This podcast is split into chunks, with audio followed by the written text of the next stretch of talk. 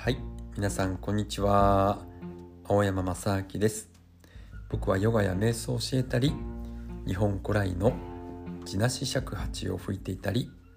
倍音歌唱法という歌い方で歌を歌ったりしています。えー、すっかりねご無沙汰になってしまいました。なるべく頻繁にね、えー、更新しようかなと思っているんですけれどもなかなかね、えー更新できる時とできない時とありましてなかなか今はちょっと うまく書けなかったりしています。でもね頑張って更新していきたいと思いますのでよろしくお願いします。えっとですね僕はあの先日長野県のですね戸隠市に行ってまいりました。家族でね行ってきたんですけれども、えー、ちょうどですねあの高橋さん率いるねあの舞踏家の高橋実さん率いる、えー、舞族のですね神殿舞踏というのを毎年あの戸隠市の日の御子社というところでね行われてるんですけれども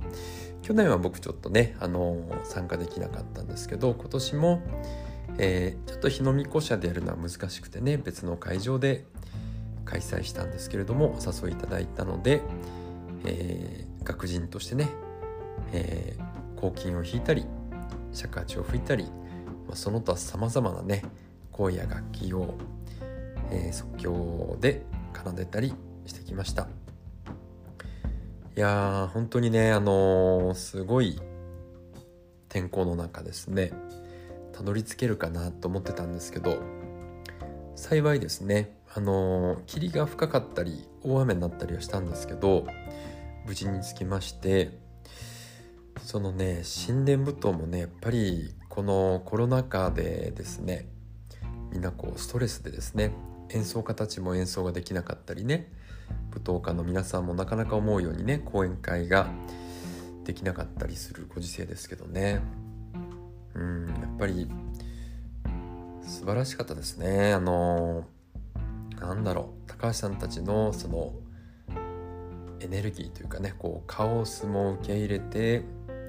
こう聖なるものもね俗なるものも一緒になってこう、えー、もうエネルギーがですねこう渦巻いてそれが踊りになるっていうようなねそんな感覚でですね僕もその踊りからこうインスピレーションを受けてねそれが音になったりとかまたね僕たちの音が踊りになったりとかそんなねやり取りができてこう何でしょうね。エネルギーがこう揺れて動いてもう自然界の波のような感じでですね。風のような感じでですね。さまざまにエネルギーが動いていくなっていうね、まあ、そういう瞬間がね嬉しいなというふうに思いました。またね本当に今年も参加できて本当に良かったな嬉しいなというふうにしみじみとねました。それでね翌日はえー、戸隠神社の中社というところがありましてですね。本当はね奥社が僕は大好きで奥社に行きたかったんですけど、えー、午前中ね結構雨降ってたんでね奥社はね1時間くらい歩くのかな参道山道のね。ほんと素晴らしいんですけど、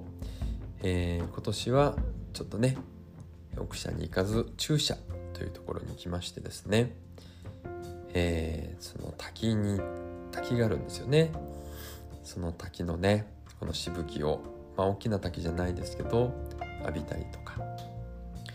あとはですね、えー、やっぱり日の御子社ですね。あの戸隠神社の中では一番ちっちゃな神社なんですけれども雨の娘さんがね祀られていてもう芸能の神様なんでね、えー、そこにお参りもできました。でまあ雨のねうずめさんっていうのは、えー、アマテラス皆さんねご存知だと思いますけれどもアマテラス大神がこの天のね岩戸にお隠れになりましてですねなんとかこうみんなでね出てきてほしいな暗闇になっちゃうっていう時にこう雨の娘がねわーっと踊り出してですねあの、やんややんやんと盛り上がってそのねこう踊りを囲んでですねみんなでわーっとやってる時にスススススーっとね、えー、ちょっとちらっと何が起こってるのかしらね出てきた時に、えー、田力さんというね、えー、力の強い神様がグーンとね、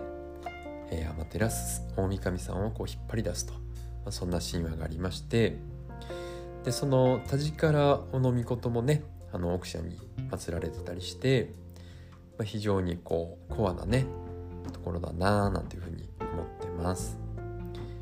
えー、やっぱね本当にすがすがしいこう凛としたね空気の戸隠神社なんでね、えー、ぜひ行ってみてください。あのねお蕎麦がねすごく美味しいんですよね。あの水も美味しいしお蕎麦も美味しいし。あと戸隠のこう空気がですね非常に凛としてね澄んでるんですよね。すっきり非常にすっきりしてる。うん。あのお蕎麦の味もですね非常にすっきりしてま す。